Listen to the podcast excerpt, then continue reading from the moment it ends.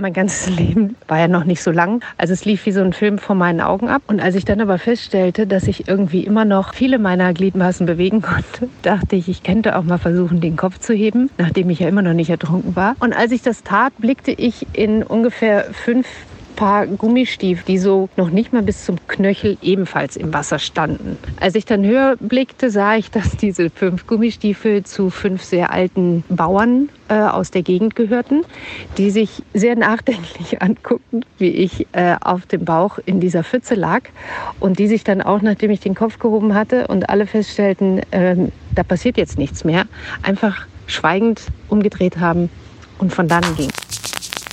Sommer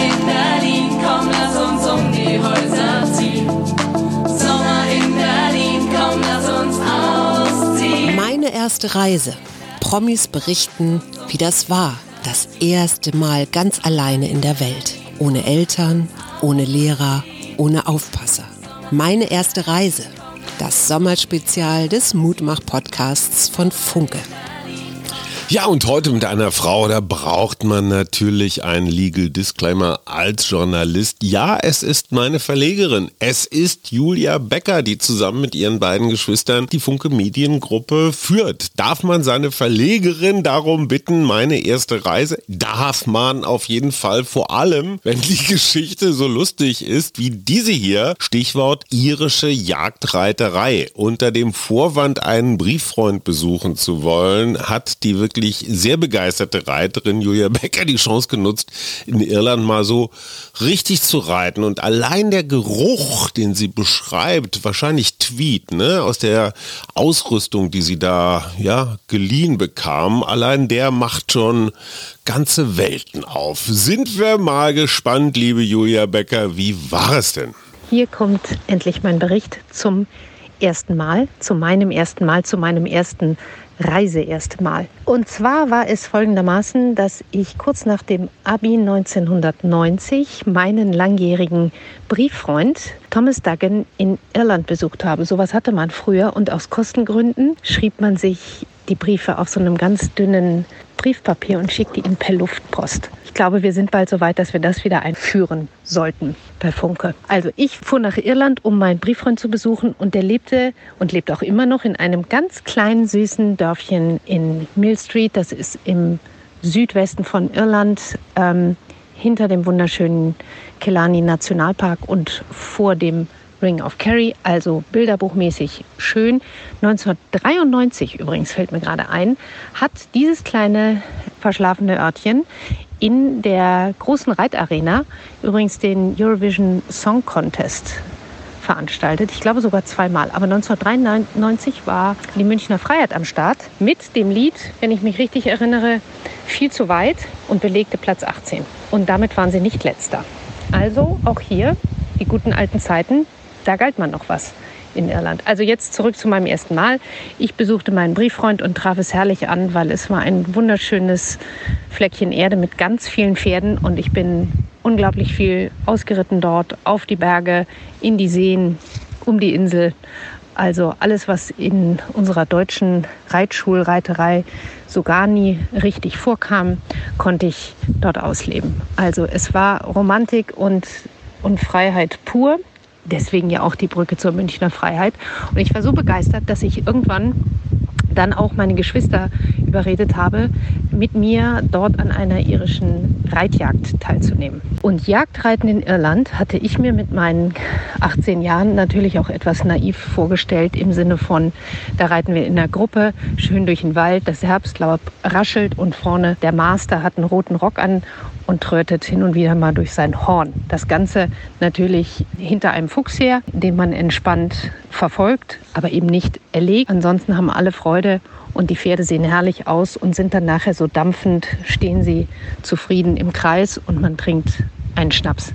Es kam alles ganz anders. Es ging nämlich schon mal damit los, dass meine Geschwister und ich äh, mit den Sitten der irischen Jagdreiterei vertraut gemacht wurden. Die hießen, erstmal ziehen wir uns ordentliche irische Reitjagd, einen Jagddress an und den mussten wir uns ausleihen und wir bekamen Sachen an, deren Geruch ich noch heute in der Nase habe, weil es riecht, roch wirklich wie nasses Schaf, zehn Jahre in der Schublade.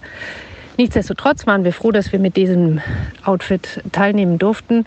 Und als dann das Halali ertönte, der Fuchs irgendwann von, von den Hunden ähm, gefunden wurde, raste alles hinter dem Fuchs her. Egal, ob er jetzt über Hecken sprang, durch Bäche schwamm, wollte ich fast sagen. Also die Regel ist, man folgt dem Fuchs, egal wo er lang geht. Und dann stört es die Pferde auch nicht und alle anderen Jagdteilnehmer, also außer meinen Geschwistern und mir, wenn man dafür über eine ziemlich hohe Steinmauer springen muss. Und genau daran scheiterte es nämlich, dass mindestens ich dachte, ich muss hier ein bisschen die Kontrolle behalten, während alle anderen sich entspannt bei einem Tempo, was wirklich, so schnell bin ich in meinem ganzen Leben nie mehr geritten, noch schmutzige Witze erzählten und sich gegenseitig den, den kleinen Flachmann rüberreichten. Also ich hatte dann aber beschlossen, ich muss dem Ganzen jetzt hier ein bisschen die deutsche Reiterei zukommen lassen und wollte meinem Pferd erklären, das machen wir so, wie ich das möchte. Kaum hatte ich angefangen, ihn ein bisschen in, in seinem Go zu behindern, ist uns dieser Sprung ins Wasser über eine der vielen Hecken nicht so richtig geglückt. Er, es war glaube ich ein Er, äh, blieb leicht in der Mauer hängen, in de, nein, in der Hecke hängen, äh, strauchelte kurz, was ihn aber nicht großartig aus der Ruhe gebracht hat, landete im Wasser und ich dagegen bin über den wie man in der Reiterei sagt, ich machte einen Schlenker über den Lenker, landete bäuchlings in diesem, wie, wie ich annahm, tiefen See und dachte, mein letztes Stündlein hat geschlagen, Gesicht nach unten und mein ganzes Leben lief in so einem Kurzfilm. War ja noch nicht so lang, das Leben.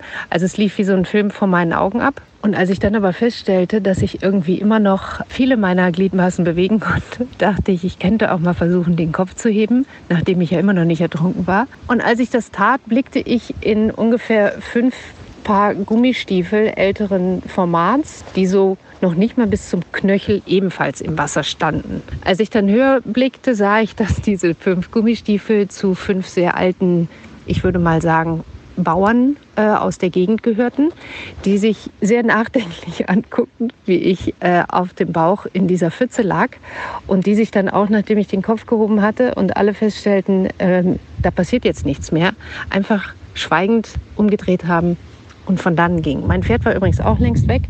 Ich bin dann noch anderthalb Stunden zu unserem Treffpunkt zu Fuß gelaufen. Meinen Geschwistern ist es etwas besser ergangen, aber mein Bruder hat auf der Rückfahrt, und das waren schon noch mal so zwei Stunden bis zurück nach Mill Street, schweigend seinen Flachmann ausgetrunken und seinen Schwestern und vor allem mir, die ich für den ganzen Ausflug verantwortlich war, nicht einen Schluck abgegeben. Das hat uns natürlich mehr denn je zusammengeschweißt, dieses gemeinsame Erlebnis. Und ich bin sicher, seit Irland und diesem ersten Mal Jagdreiten wissen Nora und Niklas, was sie an mir haben, wenn es hart auf hart kommt. Irgendwie hat man den Eindruck, dass die irische Jagdreiterei die Menschen relativ gut auf Aufgaben im deutschen Medienwesen vorbereitet. Ich finde es ja auch bezaubernd, wie Niklas, der es natürlich auch nicht leicht hat. Niklas Wilke, inzwischen erfolgreicher Anwalt zwischen diesen beiden Schwestern, wie er schweigend saß und sich zumindest an seinem Flachmann festgehalten hat. Aber es zeigt auch die Größe der Schwestern, dass sie ihm dieses Solo verziehen haben und ja, es erklärt, warum Nora Marx, Niklas Wilke und Julia Becker das zu dritt machen. Äh, nächstes Jahr, liebe Nora Marx, lieber Niklas Wilke, brauchen wir natürlich eure Geschichten. So, und morgen kommt auch einer, der für Funke arbeitet, und zwar als Kolumnist für die Berliner Morgenpost und als Podcaster zusammen mit Julia Becker, Jörg Thaddeus. Eine Geschichte vom Plattensee, den hatten wir noch gar nicht. Und ich verspreche, es kommen keine Tiere vor. Bis dahin, tschüss.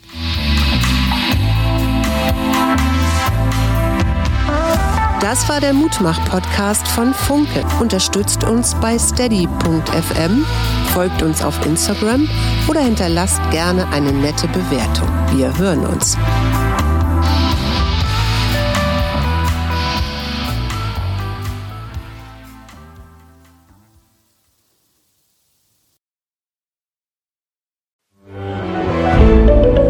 Ein Podcast von Funke.